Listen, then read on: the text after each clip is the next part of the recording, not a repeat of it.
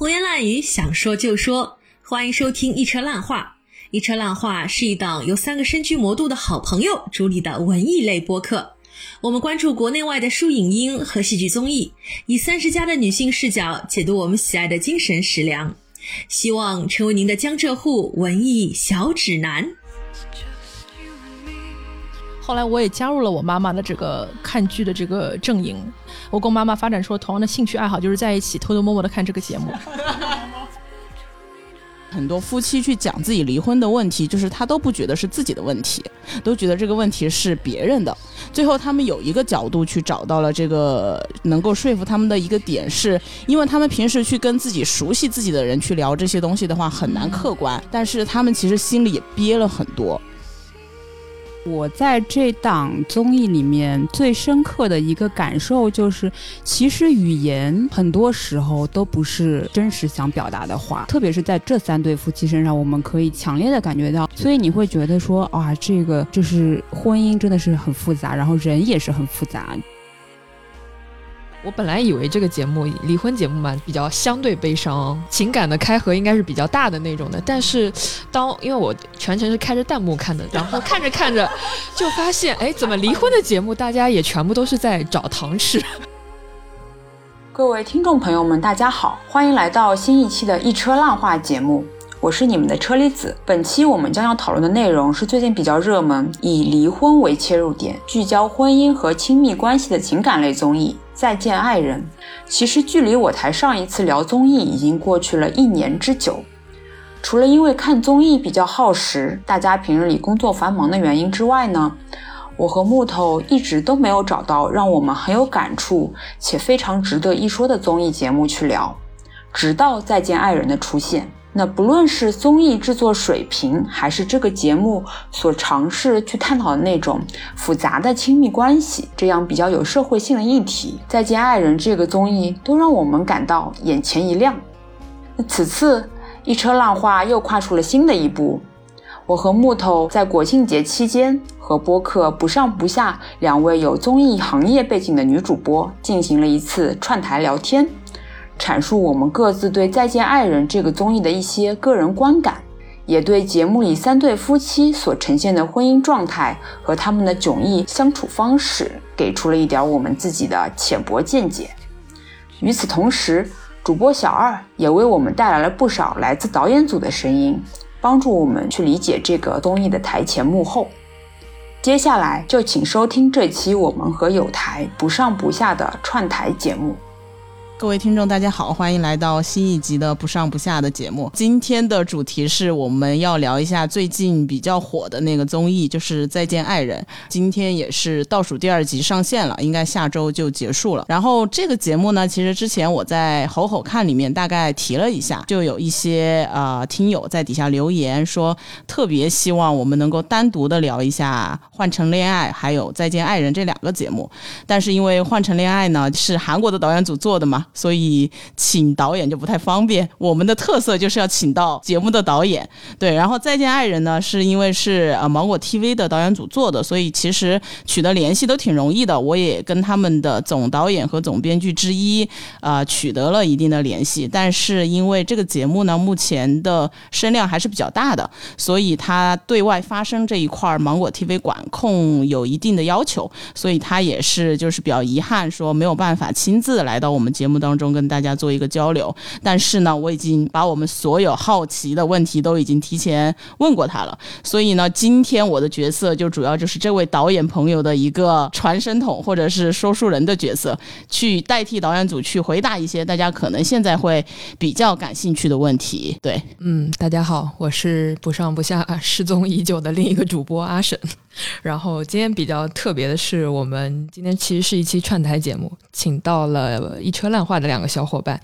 为什么请他们呢？其中一部分原因是因为不上不下两个主播结婚和离婚经验相对都比较少，然后一车烂话其中一个主播还是有一定 结婚经验，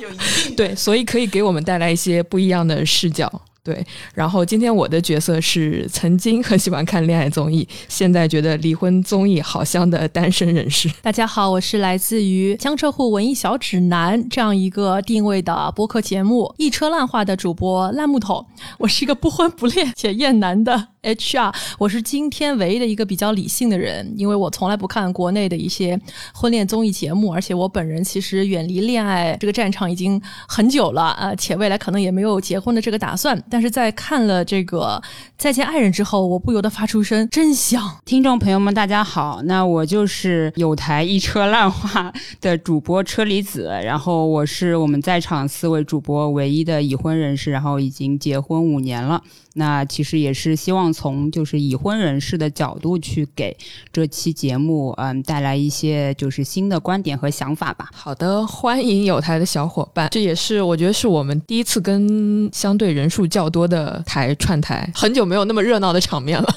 好呀，那我们先来聊一下，就是因为大家各自的身份都不一样，看这个节目的角度肯定会有不一样嘛。就是可以先请两位，就是大概跟我们聊一下，你们为什么会关注到，然后去继续的去看这个节目。要不车厘子老师先说。说来就是为什么呃看《再见爱人》这个离婚综艺，其实是有一部分原因是因为听了不上不下之前节目的推荐嘛。其实这个综艺脱胎于应该是脱胎于就是韩国的那档，也有一档就是离婚综艺。看了那么呃一两期，然后又听到说，哎，国内也在筹备这一档，就是类似的一个就是离婚为主题的一个综艺，就是很好奇，因为国内其实我们中国人不太就是愿意把离婚这件事情放到一些台面和大众的视野上面来讲嘛，所以也是非常非常好奇，看看这档综艺所涉及的嘉宾，然后所就是做出来呈现的样貌到底是怎么样子，会不会也跟这个韩国离婚综艺就是类似，比较抓马？好嘞，其实我看这个节目的这个心路历程就有点像坐过山车一样的感觉了，因为其实车厘子老师比较了解我，我是一个非常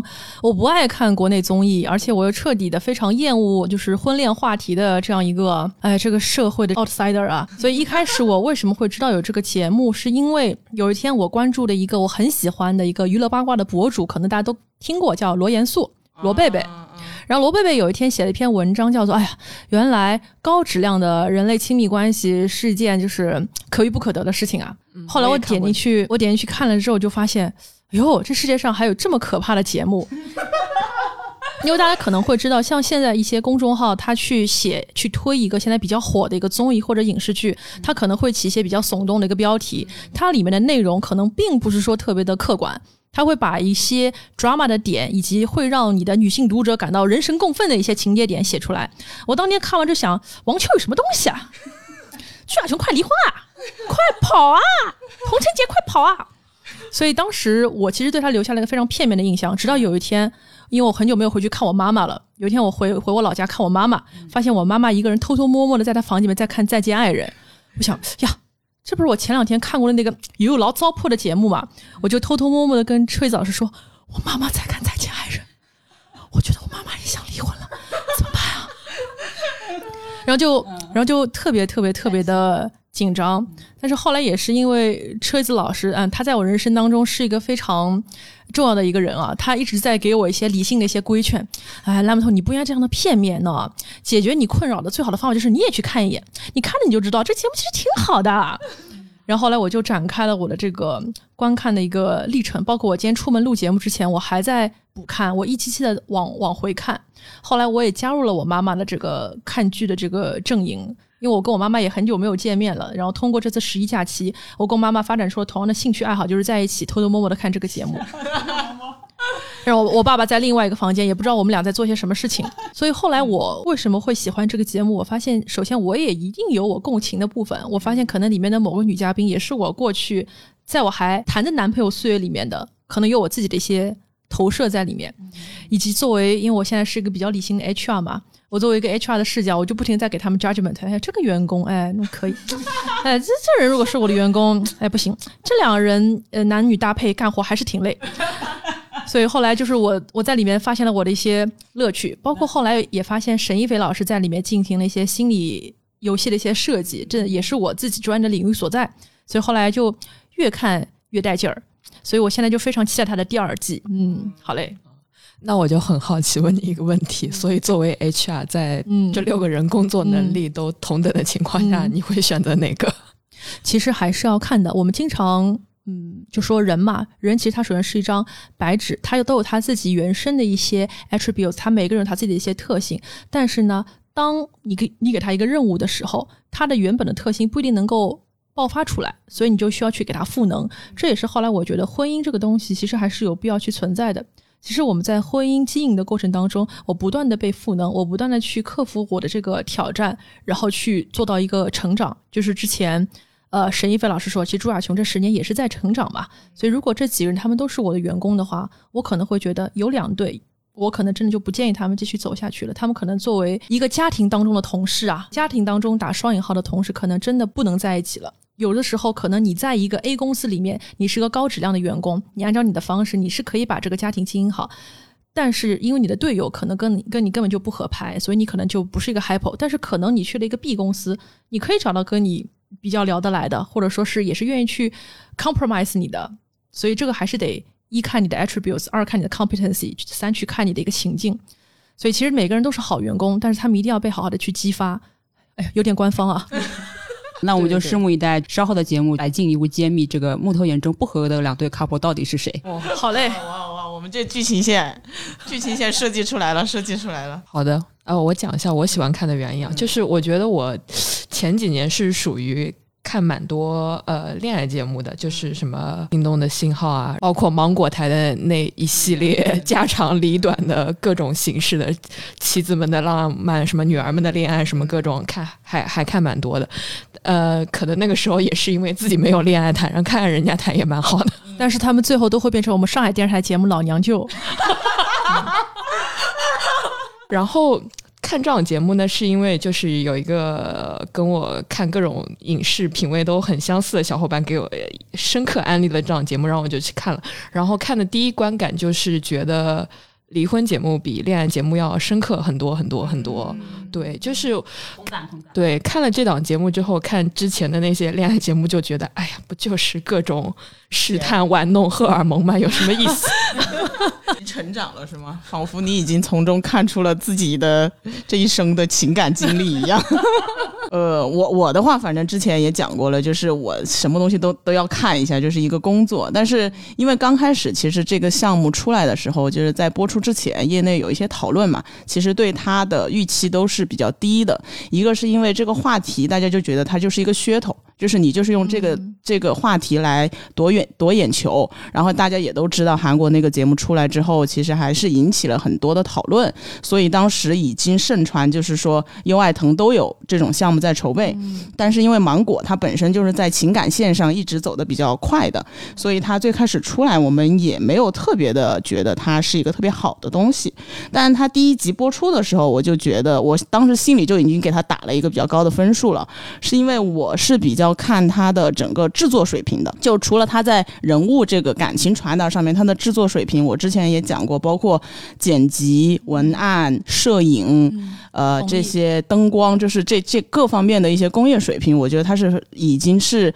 这种项目里面非常非常好的了。一个当然也是因为新疆本来就很美，然后他再把整整个旅行的那个，他有能拍出就是多于他实际的那种美感，然后整个剪辑的节奏，包括这三对人物的选择都是很好的，所以就是他在。整个今年的项目里面，原创的节目里面，我们是觉得它是一个很好很好的一个小爆款吧。所以现在导演组那边也是得到了很多的认可，包括很多平台都会去问他们要案子，就是因为他们已经有自己的代表作了嘛。对，这个就是我我看他肯定就是因为这个方面的原因了。哎，那我比较好奇，在座的各位，就你们看的时候，就是有没有印象最深的部分，或者说你是最能够带入哪个人物，跟哪个人物共情的？嗯，我其实在这个综艺就是出了大概两三集的时候，我就跟那个木头说要想录这个节目，是因为我其实看着看着这个综艺就发现，哎，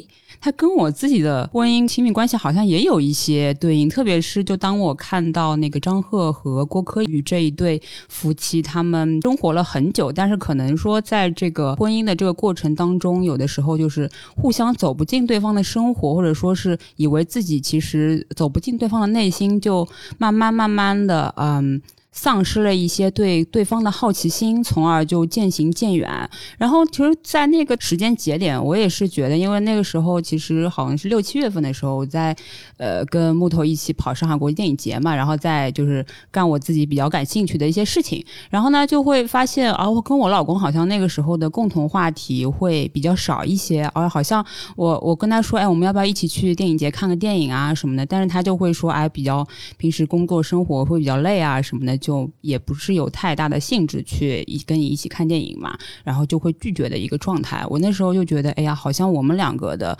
有一段时间没有那么多就是共同的兴趣爱好和话题可以聊，也有一丁点儿就觉得好像有点在渐行渐远这样的感觉和苗头嘛。那其实。后来我就觉得说不行不行，我还是得自己去自我调整啊什么。因为我就其实有的时候看着就是这一对那个张和郭可以这一对，我就其实挺怕说，哎，走着走着可能就会成为他们那一对那样子的一个状态，就其实是我不太愿意去看到的嘛。所以可能对这一对夫妻其实是感触最深的。其实我在看他们这一对的时候啊，因为一开始受了一些网上公众号的一些影响，你对这三对夫妻都会有些先入为主，因为大家。呃，吃瓜嘛，吃瓜的人不用去经历这些，你就会去对别人去下一些判断。但是我最近因为一直在补这个节目，我就想说一句话：他们今天走到了这一步，当年肯定也是有一些重重的原因让他们愿意走进这个婚姻的。因为婚姻不是一个儿戏，你当时肯定是哪怕是一瞬间，可能那个郭柯宇觉得我对。呃，张赫很心动，不管是他胸肌大还是为了什么，总有那么一刻，他那个时候胸肌可能不大，总有一刻是让他觉得我是愿意这个男人做我孩子的父亲的。虽然他一再的去回避，他总说啊，我们相差很大，没有，我们是先婚后爱，爱也没有培养出来。但是我觉得他始终还是潜意识里面有些东西他没有表达出来，所以我相信其实很多爱人在当年在一起的时候肯定是有过一些刻骨铭心的原因的，就像。车厘子老师刚开始跟您的爱人也是因为重金属，因为重金属的爱好走在了一起。虽然你们现在的借口是说因为疫情了，重金属乐队过不过来，但这些我相信都是借口。对的，对。然后我自己其实很能共情的一个人物，哎，你们没有想到吧？是朱亚琼。哦，没想到。我我相信里面每一个角色，就是导演组在做编剧工作的时候，肯定有想过他这个人的一个人物线。他可能会在某一集里面会让你看到，要朱亚琼先他身上有一个很大很大的一个缺陷，就他这个人可能有一些自由散漫，就大家都要去干一个什么事情，他迟到，那他自顾自的抱着个吉他，他就要去唱歌。啊，他总是觉得，哎，没关系的，就是很很自由散漫。但是王秋雨就是一个老亚索，他就是一个爹味很重的一个人。所以我第一次，因为我是跳着看的，我跟着我妈看，我看跟着我妈妈的节奏看。王秋雨的每次出现都是在教育他，就是，哎，我开车你不要说话，就是你不要说话，你给我闭嘴，你怎么怎么怎么。他使用的都是，他使用的都是一些男性对女性使用的一些祈使句，就是我要你做什么。我要你做什么？这个就是我们经常说的，呃，DISC 的这四种人格里面最 dominant 的、最最最主动的那种，希望别人俯首称臣的那种人格。当时我看完就会非常非常讨厌。但是我看到后面，就是看到他在沙漠上去给他的老婆，哎，可能是 maybe 已经是前妻了，去捡他掉在沙漠里面的一个照相机的时候，我看到了王秋雨的一个一个担当。所以我觉得节目组真的很聪明。就是他不会把一个人给写死，就是你只要追着我这个节目看，你会发现，哎呀，最直最直男的老直男也是有很实在靠谱的地方的。同志们，不要对婚姻，不要对老直男放弃你的信心，老直男有他的耐心在，给他时间是吧？对，只要给他一点时间。所以后来我就带入了朱亚琼这个角色，我就觉得，哎，其实我自己也有一部分的性格非常的像朱亚琼，因为我觉得朱亚琼就是很典型的一个。一个 I 型人格就是一个 influence 的，就是用啊人力资源里面 DISC 的人说人设说他是个 I 型人物。I 型人物就是说我我很阳光，我很热情，我的热情是基于我就真的很人畜无害，我是希望我身身边的每一个人都能跟我相处的很愉快，我也愿意去帮助别人。但是他的这种热情经常是没有考虑到别人是怎么想的，他是一股脑的去投入进去。比如说，我第一次见我先生的时候，他穿了件格子衬衫，我觉得他好帅哦，他就这样投入了进去。但是对于王秋雨来说，啊，那是我最不喜欢的一件衣服。你就会发现，当一个热情的 I 型人格碰到了一个 D 型的一个大男主人格的时候，他们俩之间的矛盾是个结构性的一个矛盾，这这是非常非常致命的。所以我之前说我很不看好，一定要离的这两对里面有一对就是他们，我觉得他们势必还是要离婚。提前揭晓了呀，这是。对，我觉得他们还是势必要离婚，就是除非他们就说可能啊。年纪再大一点，我觉得他们如果现在不是这个年纪，可能再过过个十年，他们都两方都更成熟了，可能还能记住。但是在现在，可能朱亚琼也不能满足老王，老王可能也满足不了朱亚琼那种比较浪漫的这种设想。呃，我还蛮能带入朱亚琼的，因为我曾经就是说啊，也是像他性格一样一样的人，我也是发现，与其我可能跟着一个大男主的一个人设，然后去呃做一个傻白甜，就是人这辈子为啥呢？这是为了啥呢？就是人生短短的数十年，我就不能快乐的做我自己吗？哎，所以哎，没想到吧，我带入是朱亚琼，没想到，没想到，说明你也有点像朱亚琼那样子，就是有一些女性意识觉醒了，是不是？觉醒了，我我我觉醒的稍微有点早，就搞得现在自己就有点不上不下了。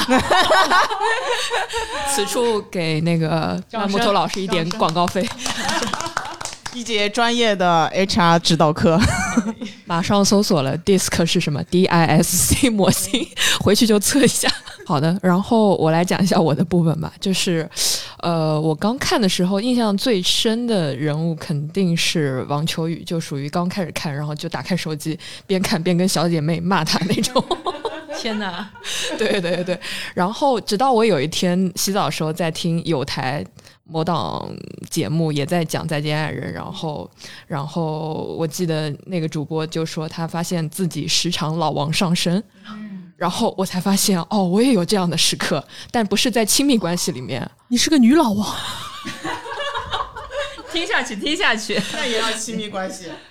对，就是我发现有，就是因为老王的有一个特点，就是朱亚琼是一个很需要关注、情感需求很强的人嘛，但老王就不给予他这方面关注。我发现我可能在跟父母的关系的时候，就我妈妈可能是一个 类似朱亚琼这样的人，然后我在，我我其实正好反过来，就是我们家是我妈特别特别自律，然后她。就是自我要求比较高的，然后他就有的时候会管我，然后我就在就是这个节目的嘉宾身上看到了我妈的影子，就是我妈比较像老王，你知道吗？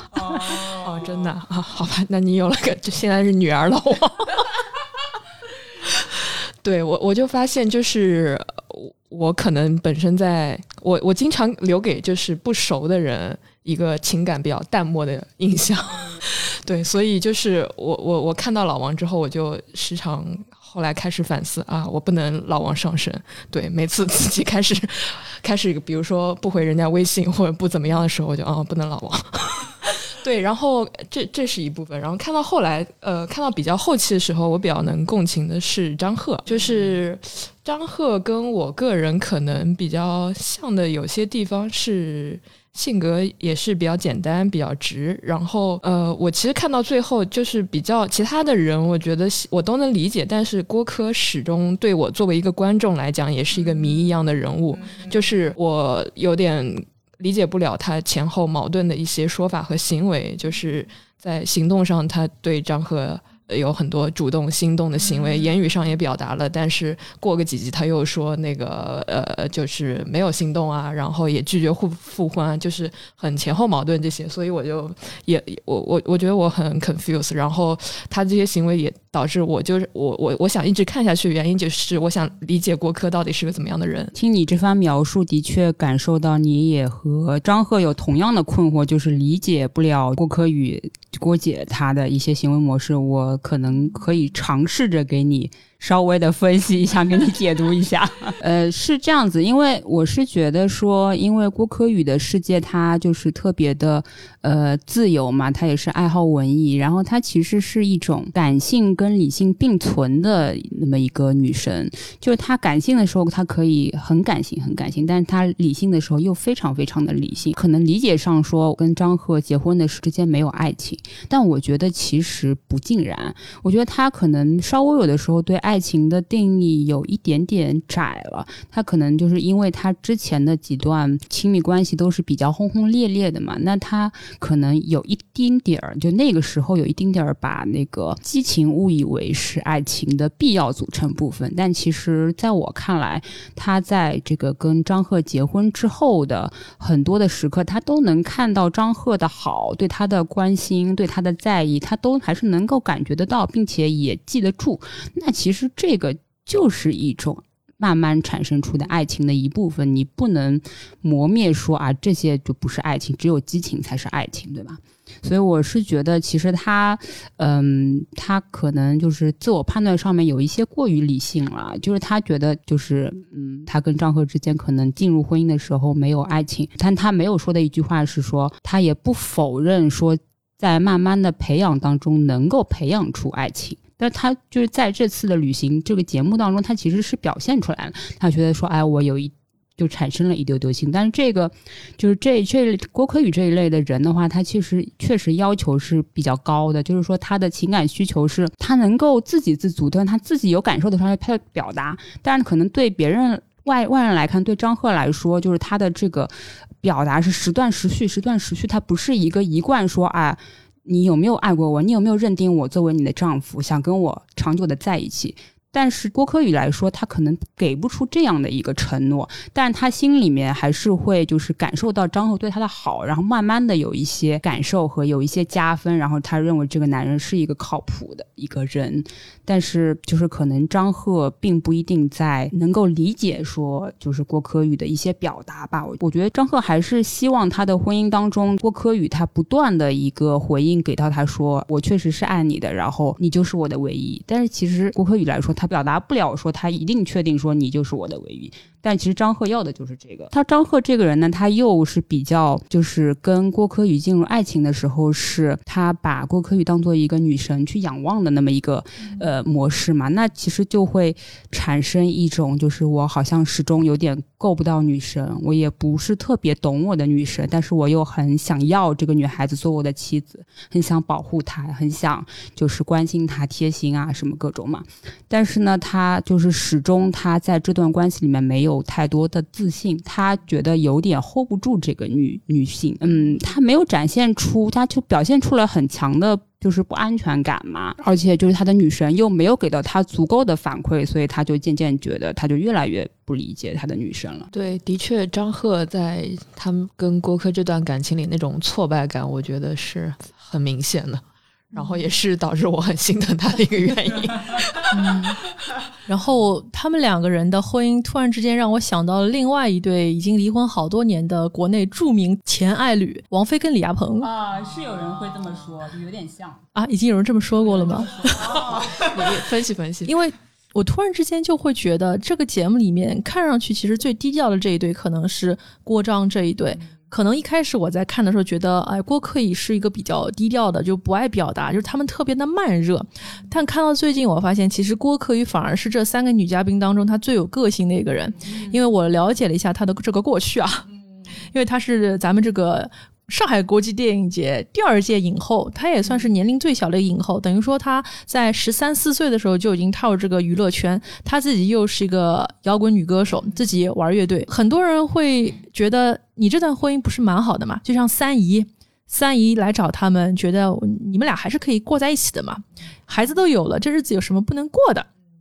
所以当郭可以说。复婚绝对不可能的时候，张赫当时张赫这个脸就僵掉了，就是差点眼泪就流下来。但是我那一刻我觉得我是懂郭柯宇的，婚姻这件事情对于郭柯宇或者说对于王菲来说，真的是一个很必要的事情吗？可能已经不必要了。你想，郭柯宇今年他是一九七七年生人，他整个大半辈子都是在这个娱乐圈当中。他年轻的时候谈过那种比自己年纪大二十多岁那种中年老导演，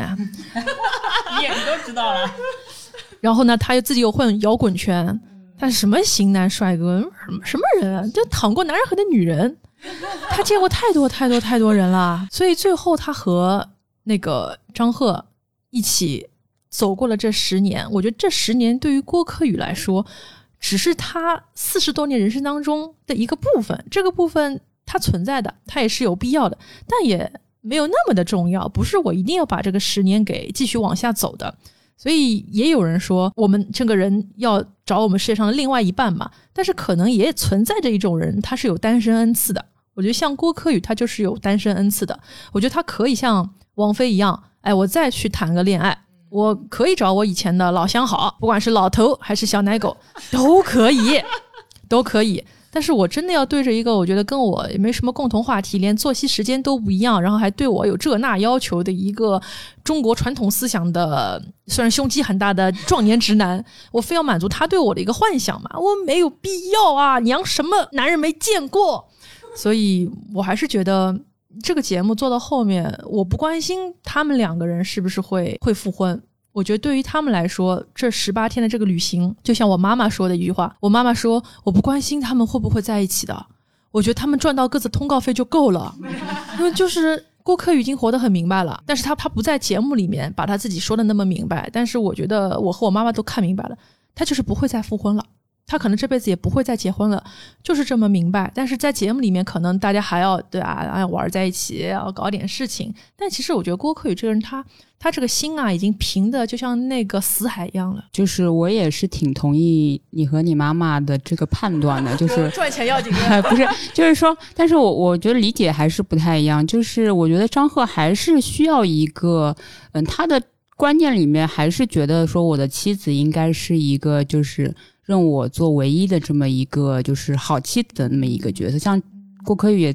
之前也有说提到说他想要的那种就是妻子的模式，我给不了，我不是这样的人，你为什么又一定要改变我嘛？那其实我觉得，嗯，郭柯宇的话。他更多的其实是他可能他自己也说，他其实觉得就是人生时间不够用，他还有这么多好玩的事事情和人要去认识和就是要做嘛，很多事情想要去尝试。他为什么一定要就是就纠结于这一段的就是亲密关系，或者说纠结于我的这个婚姻嘛？那其实对他来说，婚姻。结不结婚，能不能复婚，就是能不能跟这个男人长久在一起不重要，真的不重要。他看已经看淡了，然后或者对他来说，他就是他，我我我判断下来，可能就是他。进入这段婚姻的时候，那个节点稍微有一点点的草率，他就觉得，哎，我我要不就结个婚尝试一下吧。但其实对张赫来说，婚姻不是儿戏，婚姻不能尝试一下，你再说不行，我不是我是个不适合结婚的人。但是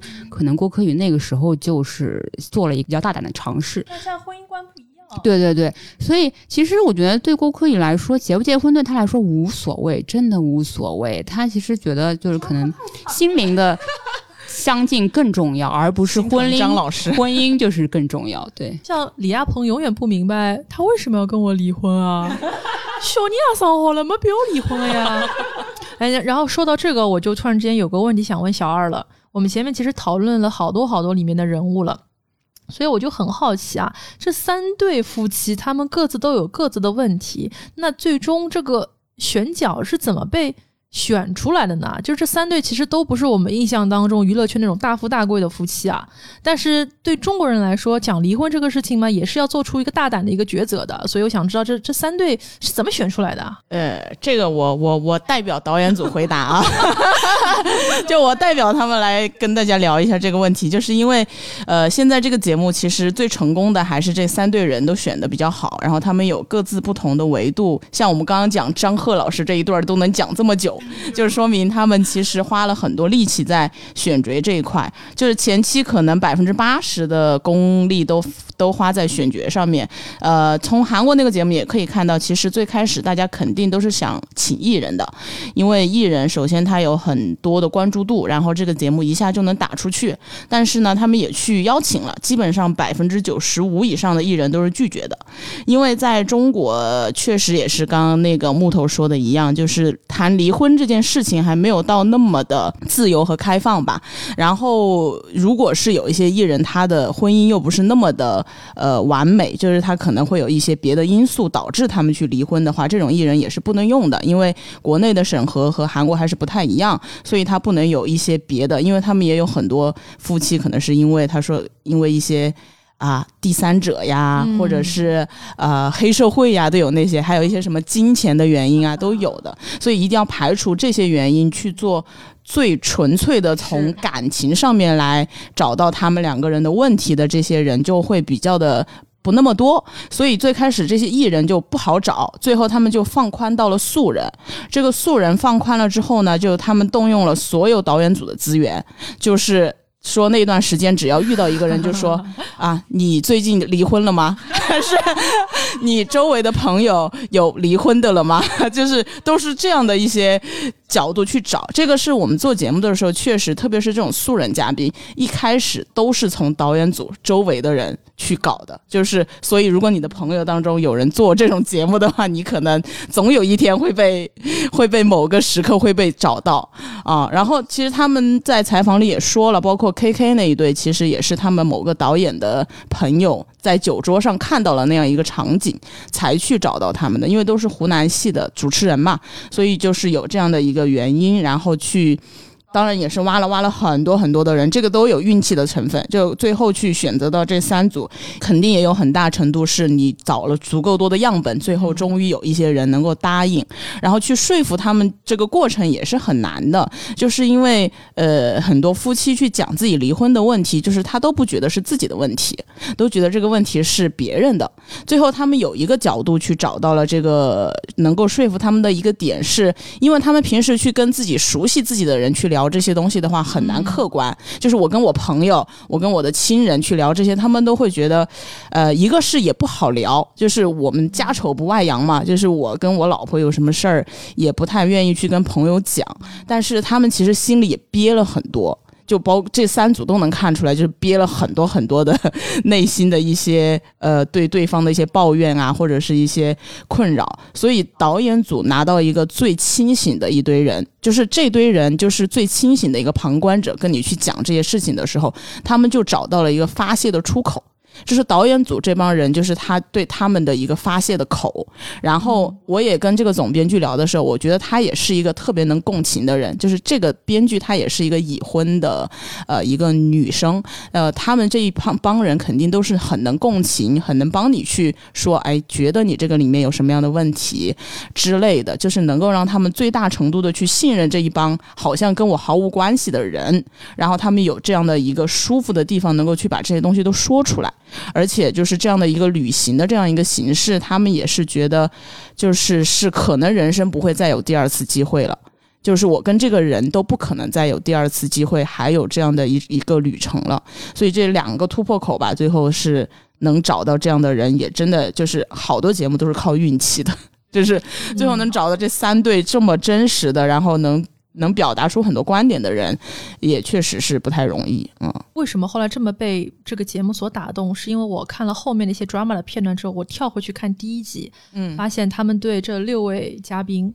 都有一个事先的一个采访，他可能把男生和女生的采访他混剪在一起。我非常佩服啊，芒果台做节目的这个细致化。比如说，他可以把两个人的对话最终剪在一起，让你很快可以发现他们俩的矛盾。在哪里？比如说前一刻朱亚琼说：“我就是想办一个婚礼嘛。”嗯，那么老王说：“我为啥要办婚礼啊？”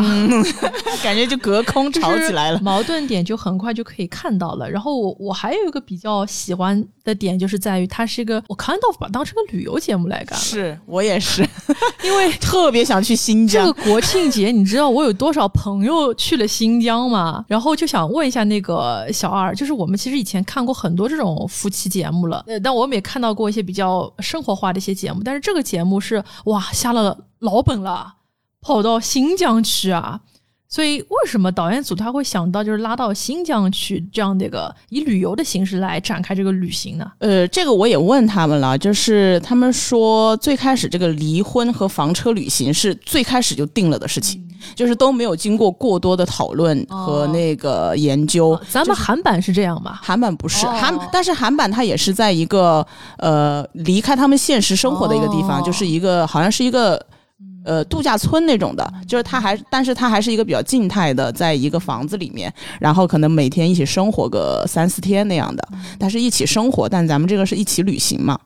所以他们就说，因为房车旅行现在也很火。就是大家开房车去到一个特别美的地方，然后离婚这个是一开始，反正领导就已经决定这个这个题材就是过得很快。领导什么时候出来的？就是因为这种都是每一年有一些提案会嘛，然后就提案就报上去，报上去就是觉得这个题材就是得马上搞。就是作为我们芒果 TV 来说，不能等，就是得马上搞，搞在别的台前面，然后这样才能有先发的优势嘛。这个题材如果它被消耗了一次之后，我第二次它的那个红利就会大大的减小。所以一个离婚，一个房车旅行，然后房车他们也想的很好的一点就是一定要男生一个房车，女生一个房车，这样就有一个男生的话语场和一个女生的话语场，他们一定相信男生说的东西和女生说的东西一定会不一样。所以其实也是有意识的在进行一些就是性别议题的这方面的一些探讨，对吧？对对对。然后呢，还有一个想做的一个反差是，他们觉得离婚本身它不是一个特别好的一件事情吧。然后在但是房车旅行和去到一个特别美的地方，它看起来又是一件很美好的事情。然后他就想把这两个反差的元素加在一起，他们觉得这个的呃化学反应会非常的强烈。啊，最后也证明了，其实他们这个选择是非常好的。那还有一个题外话，我可以讲一下，就是为什么去新疆。但是我不知道这个节目是不是这样啊？就是我们之前提接到过很多的一些提案，他们会说，其实这个是因为新疆现在大力发展旅游业。所以他们会有一些政府的支持和资源在里面。说你这个项目，如果我们去新疆拍的话，可能一些旅游局啊，或者是什么样子的一些支持会给到。但是这个项目我没有具体问会有没有这方面的原因啊。但是去年啊，今年去年到今年确实就是可能政府这一块也有大力想要做这方面的一些意图。嗯，然后新疆真的太美了。新疆真的是太美了，但是我我看到这里，我又会有一个问题啊，因为旅行其实是对于两个人来说制造粉红色的回忆的很好的时候，就是我们在里面见证了，比如说啊，张赫给那个郭柯买裙子，然后他们两个人就互相一些扭捏的动作，然后我们也见证了那个老王和朱亚琼一起骑骆驼。啊，然后还有那个 K K 和童晨杰一起躺在沙漠上啊，唱着粤语老歌。哎呀，当时我就在想，这样的一种粉红色的回忆啊，它会不会像一个泡泡一样，等他们过了这一茬儿，一戳就又破了？所以我在想，节目组。他们在做这个节目，他们的一个初衷到底是什么？他们的初衷到底是说我就是一个情感调解类节目，我的目的是希望你俩最后能能重新好起来，嗯，还是说，哎，我我不专注这个结果，我只是一个过程，嗯，所以不知道节目组他最终他他到底是一个情感调解类节目，是我们上海电台的老娘舅，嗯，还是说我今天就是搞一个 discovery，然后你们就随便看个热闹？我觉得就是讲功利一点啊，就是离婚这个题材是先定了的。就是说，这个题材我已经先定了，因为现在已经到了一个离婚能出爆款的时候。就是大家每年就看这些模式嘛，就是我们做节目就是看模式嘛，就觉得啊，今年应该该做一个什么样子啦，明年应该该做一个什么样子了。如果从从开始立项的角度，肯定就是说我先要做离婚这个题材，那。他们最后选定了这样一个方式，呃，我跟他聊的时候，我也感受到了，就是他们其实只是想要给他们创造一个可以真诚对话的一个场域，嗯，就是他他们是说，反正呃，不管别人怎么看芒果 TV 所有的情感综艺，他们都觉得他们的宗旨都是真实。就是他们想要说的话，他们想要表达的东西，他们的行动一定是他们此刻非常真实的想法。我要把这个东西真实的给它呈现出来。可能他们三对去都有不同的目的，就是王秋雨肯定就是想想复合嘛。那像张赫和郭柯宇是他们本身对对方还有一些没有讲明白的话。那 K K 他们可能也是因为导演组的关系啊，也有一些，嗯，童晨杰对他的一些想法吧，他们都是有矛盾的，就是他们可能各自去的目的都不一样，但是导演组的初衷就是我给你制造一个十八天离开你现在生活的这样一个环境，你们能够在这个过程当中讲出你们对对方的感觉和你们这么多年的一些体验哦。大概是这样子。我在想啊，有没有可能就是说，咱们立项的时候，本来可能导演组有这样的一个目的，或者他们可能也没有这个目的，但是拍着拍着拍着，节目组自己的人，他们其实对于婚姻的观点和态度会经历一些变化。节目组、导演组本身对这个自己的节目的看法是吗？嗯，我我觉得他们一开始的时候就就已经想好了，说这个项目是要探讨亲密关系的，所以就是呃，反正我我也只跟一个导演聊过，他就是那个已经呃结了婚的，然后我跟他打电话的时候，他说他还在他婆婆家吃饭，但是他说他他是吃饭的那一个，不是做饭的那一个，所以就是。他的意思呢，就是呃，因为他也结婚了嘛，他跟我们车厘子老师一样，都是已婚的少女。他是觉得在整个项目的中间，他觉得自己会更加的成熟、更冷静，就是在去探讨她跟她老公的关系的时候，也不会那么的着急，就是觉得说我们现在就有多大多大的问题或者怎么样，她能够更加清晰、更加冷静的去做一个调整。我觉得就跟你很像，可能你能从他们三对当中能够看到。呃，我们可能会有这个问题了，但是呃，没有那么严重，不要着急，我们可以有很多别的办法去调整、去改改进。对他就是觉得是可以看到婚姻的第三种可能性，这个第三种可能性就是我们离了婚之后，我们也不是老死不相往来，我们还是有共同的牵挂，比如说我们有孩子，或者是有我们有共同的一些记忆，我们还是可以成为更好的朋友。所以他们整个的。节目的一个导向就是让大家更加敞开心扉的去聊，而不是说我一定要互相的去改变，这是他表达的一个点。嗯，对，突然想到一句话，就是说你如果试图改变别人，你就是个傻逼；但是你改变自己，你就是个英雄。嗯，HR 金句太多了，HR 金句太多了。刚刚小二提到一个点，我还蛮好奇的，我想再跟你们。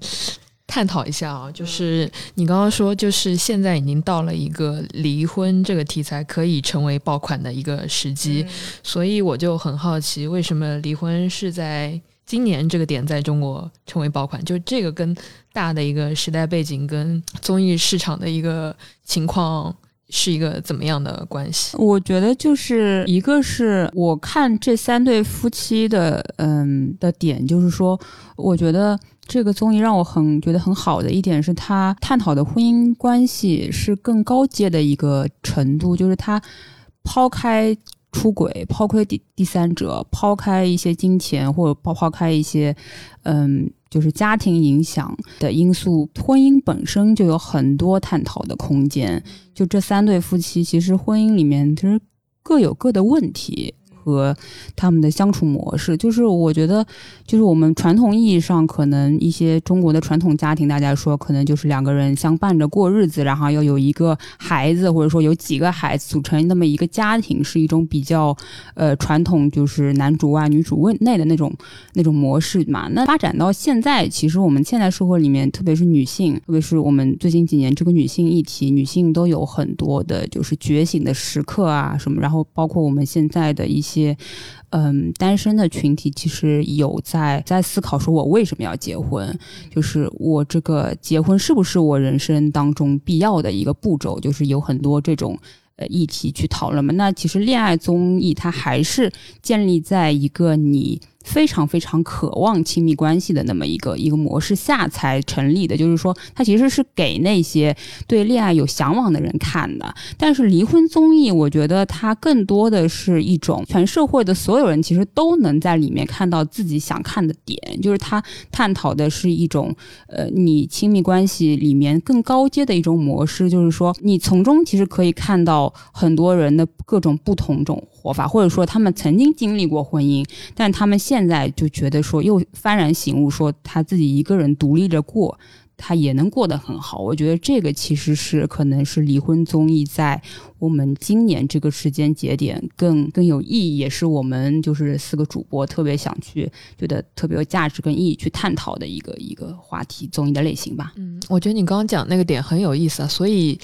呃，按照你刚才的分析，我会感觉，哎，那是不是离婚综艺的观众的基本盘的面向是比恋爱综艺要大的？对，但离婚综艺呢，其实又对观众的这个呃思考能力或这种好像有一定门槛，因为像你说，它是一个更加高阶的节目，更尤其这一季是更纯粹的在探讨一种很纯粹的情感关系，抛开了那些。呃，什么社会阶层啊、金钱啊这种这种因素，但其实我们生活中大部分人可能并没法像这三对一样完全抛开这些东西。然后前面其实阿神有提到，我们之前也看过一些别的恋爱综艺，其实看来看去就是在玩弄荷尔蒙嘛。我很认同你这句话。一开始我也承认，其实《再见爱人》这个节目，它对我们的一个思考的一个准入门槛是比较高的。当你去看的时候，你就要做好这个心理准备。我是需要带着思考去的，因为虽然我现在是没有一个伴侣，但是当我看到他们在进行吵架，或者说是在玩一些卡牌游戏，要面临选择的时候，我也在想：哎呀，如果这个时候我老公在我旁边，一个不存在的人，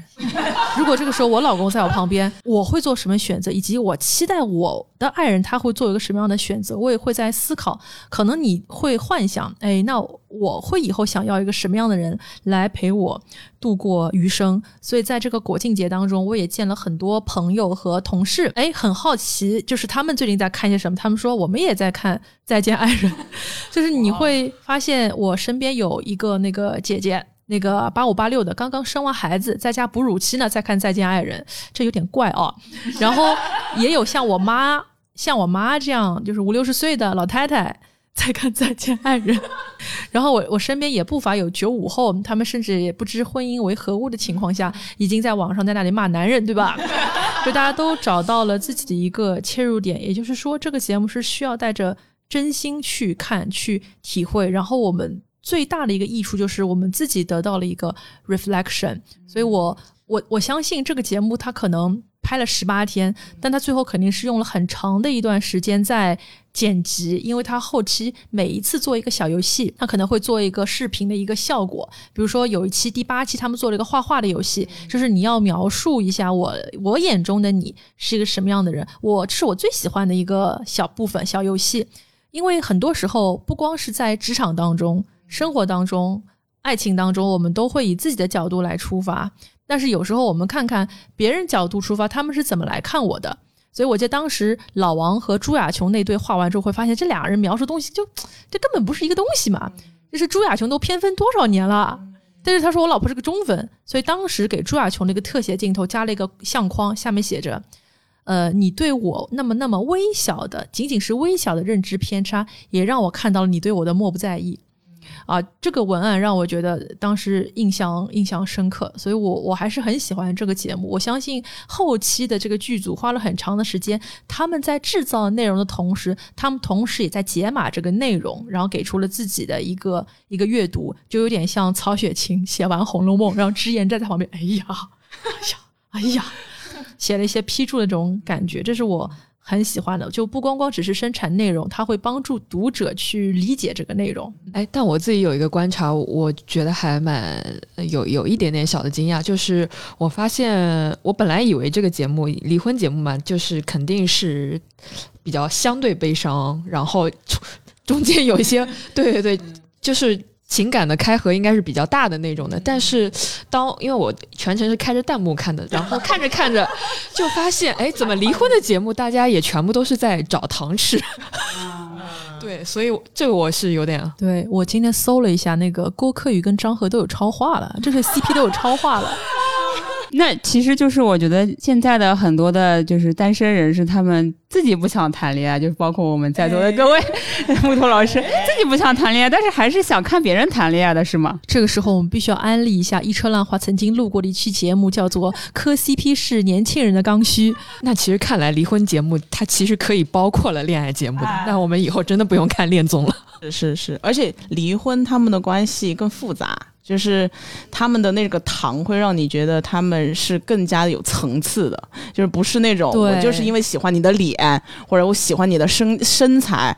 才能够去 去的一件事情。嗯，最让我震撼的是，当朱亚琼经历过这么多被老王精神虐待、语言虐待的那种快要怀疑世界的那种、那种、那种、那种状态之后，他还是会选择爱老王，关心老王。他说我一想到老王只能怎么睡帐篷，我好心疼老王。我希望他不要那么懂事。我想，哎呀，这是爱情，这是这是爱情，这这就不是荷尔蒙了。对，所以这个还是让我觉得比较震惊，就是你震撼过后，你还是选择爱，这磕的就是血糖啊。就是什么叫 B E 的 CP 最好磕？B E 美学，B E 美学。现在这个木头老师在这个离婚综艺的三对夫妻身上也磕出了血糖，也磕出了 B E 感，是不是？我觉得真是，就是真的是大家都可以看去去看一下这个综艺。然后我其实是觉得，就是我在这档综艺里面最深刻的一个感受就是，其实语言，嗯，很多时候都不是你自己真实想表达的话，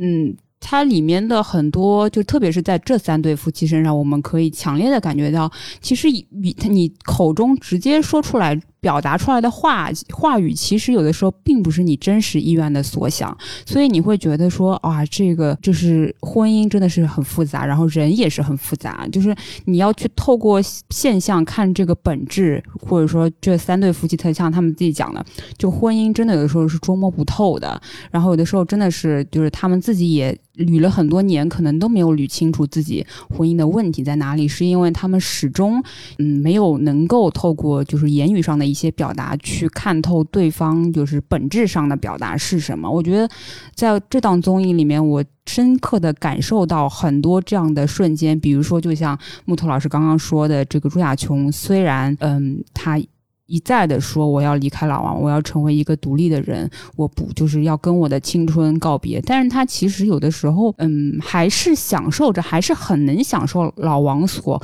给他带来的这种王子公主般的这种相处模式，他还是很受着的。他其实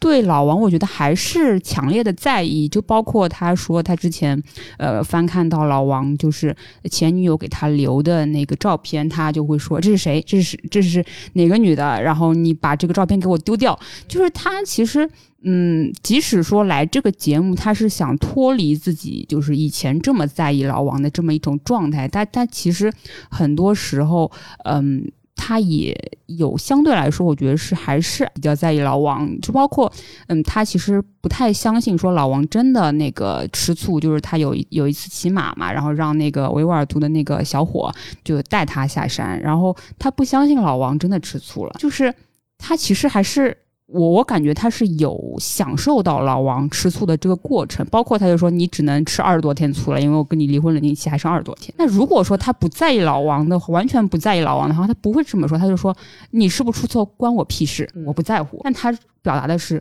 你只能吃二十几天的醋了，他其实还是很在意跟老王的关系。突然很好奇，最后一集他们俩到底离不离啊？虽然我觉得应该是离掉了。然后我我突然有个新的问题哦，想问一下那个阿婶、小儿还有。呃，车厘子老师，因为我们对于这个节目其实也夸了好久了，嗯，对，也夸了好久了。但是我想问问各位啊，你们在观看的过程当中，这个节目里面有没有什么地方是你们不太喜欢的？有的，我觉得就是还是有点过度煽情，很多地方，就是喜喜恶同音吗？就是 过度了就不好了。对对，有点过，就是不可否认，他这个剪辑选的 BGM 都。品味还是蛮在线的。别说这 BGM，就是可都是我那个网易云音乐里面经常歌单是吗？听的歌就是从动漫歌曲一直，他就比如说他们在沙漠上聊天的那一幕，他选的是那个 EVA 的那个剧场版的宇宙田光的那首《樱樱花流》嘛。嗯嗯。我我我。你想，哎，这不是 EVA 的歌吗？哎哎，怎么回事？怎么回事？对我，我是有一天，我是下饭看的，吃饭看着看着，然后到某一幕，突然那个星际穿越的 BGM 来了，然后我就在想，哦，要搞那么宏大吗？太不就是感情一些破事儿吗？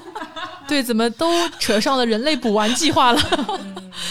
对，呃，我觉得就是这个可能跟个人的品呃喜好有关啊。就是我觉得某些地方，一个是过度煽情，还有一些地方就是说，就是中国综艺的这种花字的这种解释和补充，它有的时候太有点代替观众在思考，或者引导观众在思考了。其实可能我个人更喜欢看的是相对更加写实记录一点、素描一点的东西。对对对对，嗯嗯，其实我还蛮喜欢他帮我解读的，但是确实有时候。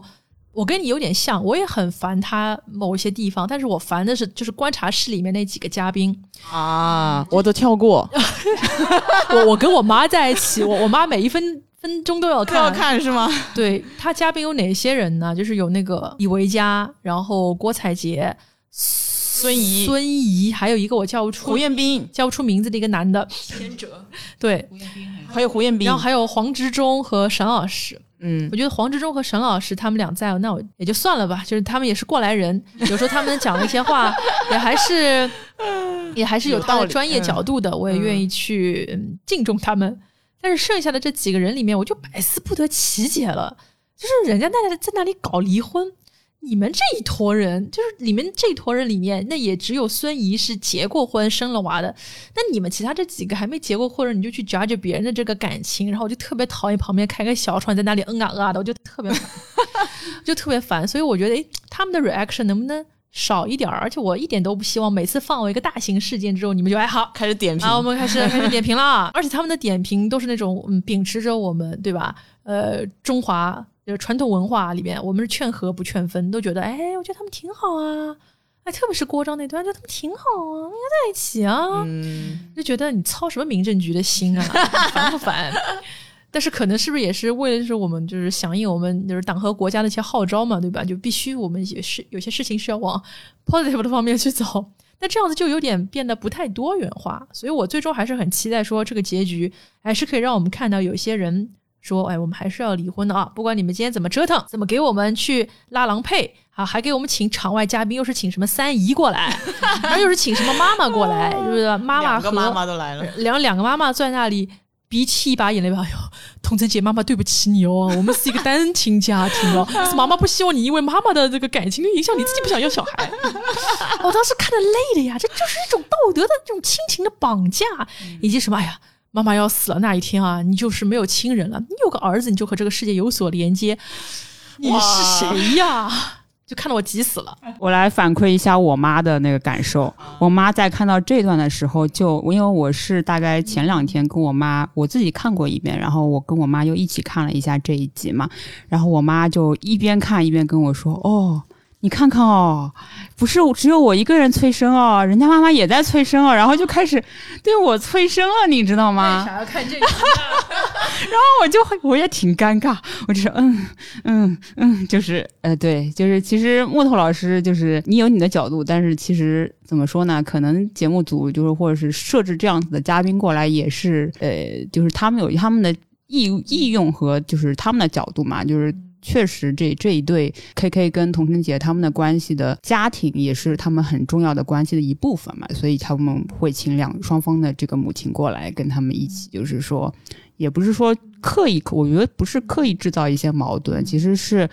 必须要去纳入考量的一个一个一个过程嘛，就母双方母亲对他们的一些期望嘛，也是展示就是说一些家庭来自家庭的一些压力，就像我妈对我的压力一样。对，它其实也是人物的完整故事线当中的一部分，也让你看到这两人今天为什么会有这样的矛盾，还是跟他们的原生家庭有很大的一个关系，而且也是触及到了我们父母这一辈观众的一个痛点嘛。我妈也是看得很很哎带劲儿，带劲儿，但是可能对于像我这个年纪的观众啊，我就特别就是不爱看，就是爹妈的话就特别就不爱听，但是又不能快进，这就是做子女的无奈。你看我我就会都把它快进掉。演播室的东西我都不看的，但是呃，说到观察室这个事情，呃，请这些配置其实都有一些标准搭配的，就是有有专业的人，有一个控场的人，有几个流量能带，就艺人能带粉丝来看，因为刚开始一个素人节目很难往外去宣发的，所以就是基本这就是一个基本的配置，然后去请到具体的谁呢？其实这个因素也比较多，首先你要。看价钱的问题，还要看他们档期的问题，就还有就是跟谁比较熟啊，这些都是影响我去请谁来的这样一个因素。但他们肯定不是最关键的人嘛，所以呃也不会那么的去在意。那胡彦斌肯定是因为他之前跟郑爽的关系比较，就他也是在亲密关系当中有一定的。怎么讲，就是有一定的经历嘛，对。然后呃，李维嘉肯定就是一个主持人的角色，然后孙怡就是一个已婚的年轻的女子，然后郭采洁可能是她的表达或者她的情感表达欲会比较强，所以组成了这样一个配置。但是 呃，因为我们所有的素人节目现在为什么也都要加观察室？我觉得嗯，有一个比较重要的原因是它确实需要给到观观众一个节奏，就是我。如果我整个全部下来都是，呃，就是他们在旅行，在那个，其实，呃，对现在的中国的观众来说，就当然这只是我自己的一个想法，就是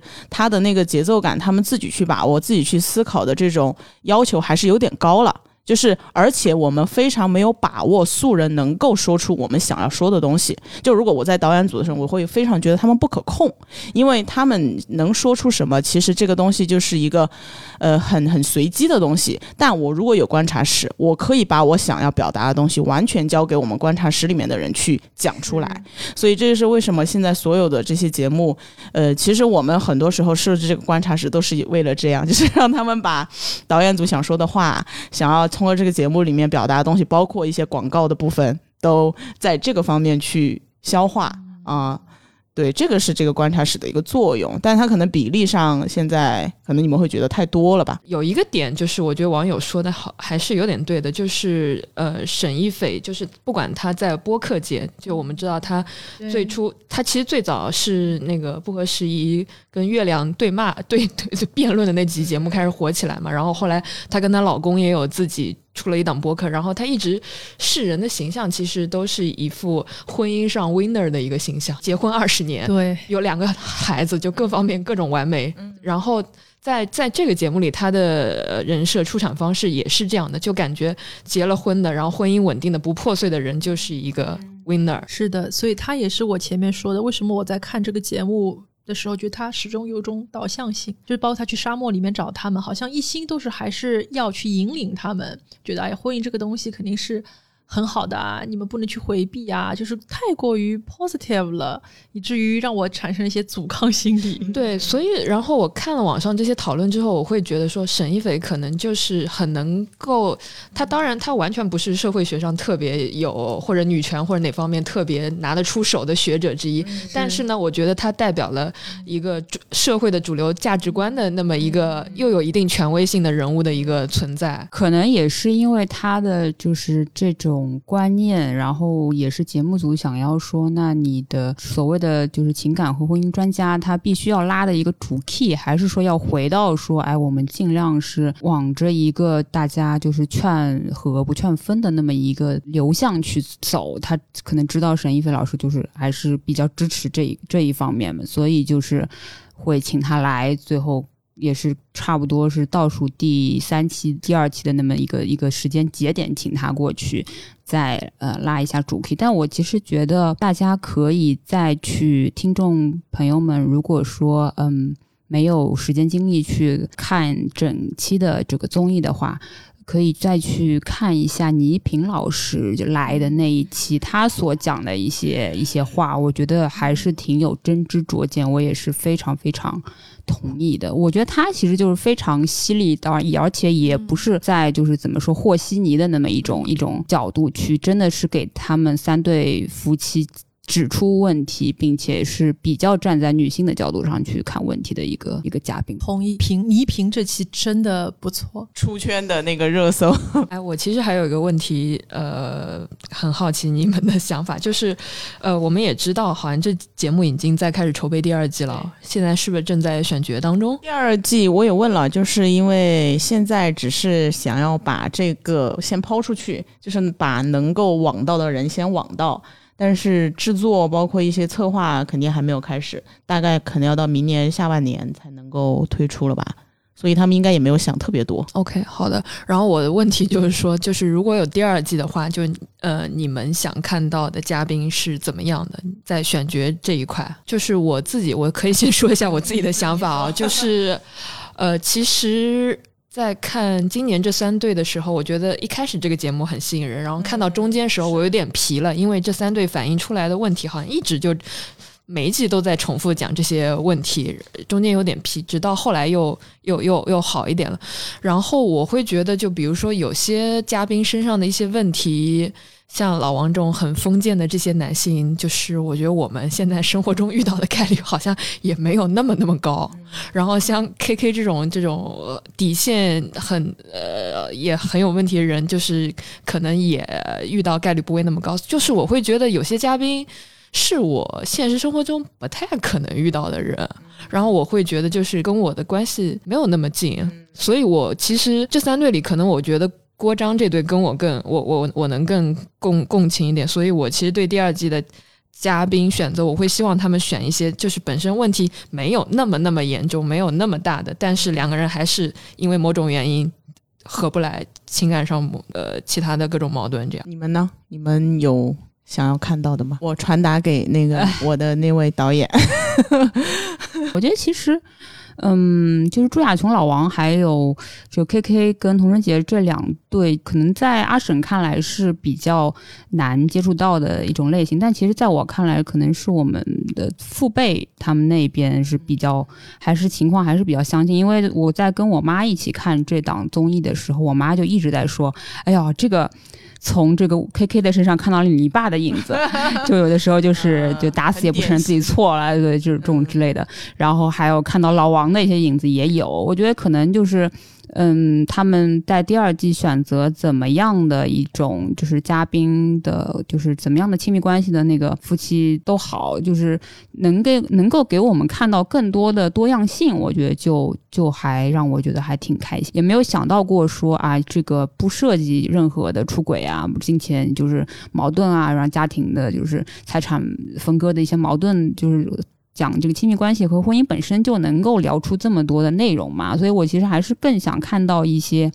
嗯，就是婚姻的，就是呃相处模式的多样性的可能的这样的一些嘉宾过来参加节目，然后而且是真正对就是说自己的婚姻关系、亲密关系有疑问，想要去有一些诉求去解决的这么样一些夫妻嘉宾过来。首先，我之前我也我也听到就说网上说，其实也很多很红的一些名人 CP 离婚，可以请这些 CP，但是其实我觉得对于一个离婚综艺来说，你还是要去营造一种神秘感，当中是要蒙着一层。杀的，像现在比较成功的这三对，其实恰恰是因为我们对他们有点陌生。虽然人的名字可能都知道，但是他们到底，哎，他们居然结婚了，还有孩子，这件事情完全不知道。所以可能我觉得第二季人都不太人都不知道。对，所以第二季我觉得可能还是你不能请什么李诞啊这种，就是大家都太知道了，黑料一挖一大把的，可能你还是得挖一些就是耳熟能详，但是对私生活没有那么了解的这些人，这是第一，就是为了他们好。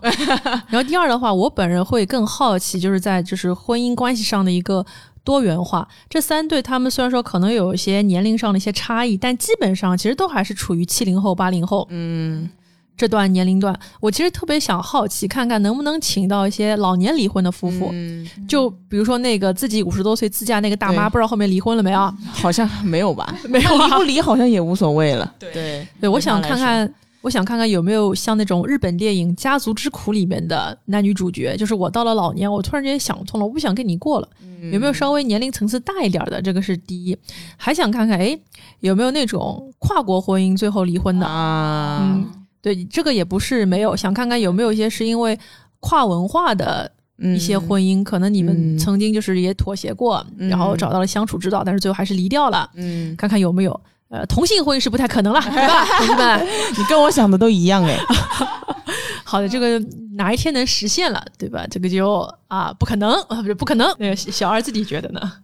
我我自己觉得，其实现在我觉得我我刚刚的想法跟你很像，就是一个从年龄维度上去尽量的把这个拉大。然后他们其实，在选角的时候还有一个点，就是我刚刚好像忘记说了，就是除了他们自己。比较爱表达和热表达之外，他们其实是需要被人家看到自己的问题，同时他也要能看到别人的问题，因为他们三队其实是互相去观察的一个角色，就是我也要看到你们两队之间的一些问题，才能够在整个旅途当当中有更多的我们之间的关系的产生。所以他们整个这三队的搭配，就怎么样去让这三个女女生之间或者三个男生之间，他们有什么样的关系，这个也是很重要。要的。他们也得有一些 chemistry。对对 so 对 good，我觉得。张赫不就是一直捍卫他的兄弟吗？就那种人设。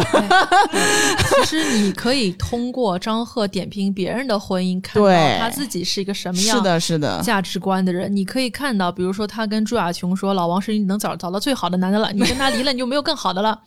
你就可以发现，他真的是一个非常彻头彻尾的一个保守的一个主义者。但是，可能对于郭柯来说，婚姻就是一段旅程嘛，结束了之后是可以完全抛下的，是的，是的，是的。还是离了吧。哎，那你最后另外一对是哪一对？我觉得老王和那个老王和小朱是肯定要离的，还有一对我觉得童晨杰和 KK 也是要离的，然后另外一对郭柯，我觉得他们因为已经离了嘛，但是我觉得他们就是你前面说可能是第三种可能性，他们也许可以成为非常非常好的朋友，可能他们的形式更适合去做朋友，一起养育孩子成长，因为另外两对。其实都是结构性矛盾，嗯，性格矛盾。因为如果今天你生孩子这个事情你不能解决的话，因为他们已经钻这个死胡同里面了，我是不是戒酒你就生了？答案是不，你接了酒，我也不觉得我一定要给你生。嗯但是他们就已经抬杠抬在这里了，嗯没有台阶可以下了。是所以我觉得最后应该是要要离的啊，对啊，离的啊。哎，来自 HR 的预言。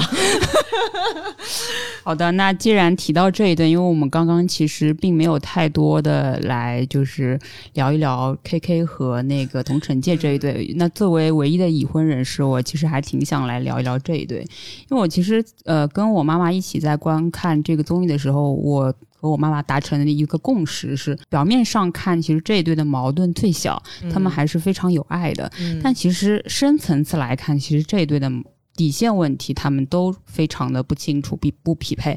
我觉得就是，嗯，虽然我们说就是沈一菲老师好像是有下一个判断是说，就是在那卡牌游戏那那一次说，就是你们应该是以童春杰的一个一个标准，就是向他去靠。但其实我的理解不是这样的，我觉得童春杰他已经是一个婚姻观。关系里的三好学生了，他已经非常非常优秀了。但你同时在以就是童晨杰的标准去要求 KK 也这么成为一个彻头彻尾的三好学生的时候，这其实就是这个要求其实是不太因为因为童晨杰他一贯优秀，就是你当你一直优秀，一直保持对自己的高要求。呃，也认可，就是说自己是一个三好学生的时候，你其实保持自己的这个优秀是更容易一点点的。然后对于那个嗯 KK 来说，他其实就是嗯，他也知道他自己的毛病在哪里，他自己的嗯点就是他那个老婆的就 care 的点在哪里，但他其实有有某种程度上是不太想改，嗯就他有那么一种比较倔强叛逆的。精神在里面，他说他他可能想的说，为什么一定要跟你一样当一个三好学生？对我们这段婚姻关系里面，可能有一个三好学生就够了，是这样的一个点吧。我觉得我其实还挺能理解 KK 的，就是我不是完全不能理解他，因为其实我有的时候也是就是。跟在我妈的相处的过程当中，我我是能感觉到，就是我妈是一个对自我要求比较高，然后她其实我有的时候有一些小毛病嘛，比如说我有的时候容易迟到啊什么的，她就会一直说我这个说你怎么又迟到了什么什么，就很在意这个点，然后她就反复说嘛。有的时候说多了，反而是会有一种逆反心理，就是你越说我越不想改，就是她可能就是 K K，她就陷入了这样的一种。循环里面去，他就是童晨杰太优秀了，但他是肯定在他的婚姻当中，他我觉得是他稍微有一些不自信和自卑的这个成分在，他缺乏一些安全感。然后这个时候，呃，童晨杰，嗯，虽然说他自己已经做得很好，但我觉得他有的时候，童晨杰的视角上面可能会缺少一点点看到他就是 K K 作为一个可能不是那么三好学生的一个差生的那种，不太容易，真的是能够跟他那么一样优秀的那么那么。一种一种一种程度吧，一旦一旦就是涉及到他的孩子，他要不要生孩子，他要不要成为人父母的时候，他其实这个标准是非常非常高的。因为他对 K K 的这个标准就是说，我为什么要给我自己的孩子找一个不优秀的父亲？他其实这个标准道德，他这个品质的标准是非常非常高的。对吧？然后，但是他其实同时又是一个很好的伴侣，很好相处的一个。他对所有的人其实都很挺和善，很宽容，也很能共情。他可以就是理解你作为就是伴侣的就是一些小毛病啊什么，他可以容忍，但是当作为我孩子的父亲的时候，我是不能容忍的。对，所以我觉得其实这一对在我看来就是问题还是有一点点大，而且是我觉得说，嗯。当然，我们都希望说你就是这个家庭是非常长久完整，说你的呃父母双方都非常非常优秀。我们也很排斥这个丧偶式育儿嘛。但我觉得首先要解决解决的问题就是说，嗯，你想不想这个婚姻就是能够长久的保持下去？想不想跟就是同城节的选择就是想不想继续跟魏巍好好的过日子，解决这个底层的矛盾问题？我觉得他可能需要。稍微考虑一下的是，因为我发现他在有一期就是那个倪萍老师来的时候，他呃跟倪萍老师说过这样的一个一段话，还是有一次在后采的时候那个讲过这样一段话。他说：“那既然薇薇你这么想要一个自己的孩子，那是不是我们就可以就是说就分开，然后你去找其他的女孩女生生一个孩子？”我但我觉得他其实没有切准微微的这个点，微微的点不是说我需要有一个自己的后代。我需要有一个孩子，我需要成为父亲，来完成我的人生，而是说，魏巍他其实他的点在于我要。跟你生孩子，我想跟你捆绑在一起。但有的时候，对对，他是这么讲过的。但我觉得，从前有的时候他就是太独立了，你知道吗？就是如果你太独立，太就是无所谓，不让微微感受到说我其实是需要你的，我不是只能当你的妈，不是只能在这个婚姻角色当中，我是这姐姐跟母亲的角色，她也需要当一个小女人，她也需要就是呃去。呃，你给他更多的关爱和陪伴，我觉得是陪伴，其实是最长情的一个告白。他如果能够这么样子的方式去告诉微微说：“我需要你大量的陪伴，我需要我在生病啊，或者说情绪不好的时候，你能不能陪陪我？你可能不需要跟我去做很多的事情让我开心，但是我只需要你陪着我。你在跟你的嗯朋友喝酒的时候，能不能少喝一点？能不能花点时间陪陪陪我？我觉得如果是。多一点这种表达的，多一点示弱这种表达的话，可能这两个人的关系就会更加的好，然后这种底层的呃矛盾也会比较容易解决吧。我最后在想哦，婚姻这个东西是不是每个人的必须的选择？两个人之间的最后的关系一定是婚姻关系和非婚姻关系吗？可能不一定。一个人和另一个互相吸引的人，也不一定最后是互相恋爱的关系。因为你要进入这个关系，你要走进这个法律的一个关系里面，你要承担东西太多了，所以我会觉得可能对于他们来说，他们还不是互相经营婚姻的最好的拍档，但是可以是耍弄荷尔蒙的最好的拍档。啊，那我们今天就先聊到这里。非常感谢一车烂话的哎不婚不育厌男 木头老师，给我们传达了很多 HR 方面的一些 管理的技巧、人格分析、DISC，学到了，学到了。也感谢车厘子老师，哎，作为我们我们真的现在邀请一个已婚的朋友真的很难，就是 作为一个已婚的一个主播，然后也对自己的。感情有非常多的观察，然后跟我们分享了这么多东西，非常感谢。啊，下一次有机会的话，我们再可以继续串台聊一聊别的话题。毕竟我们的关注的话题其实还挺像的，就是一些泛娱乐的内容。好，那我们今天就到这边，非常感谢大家，我们下期再见，下期再见，拜拜。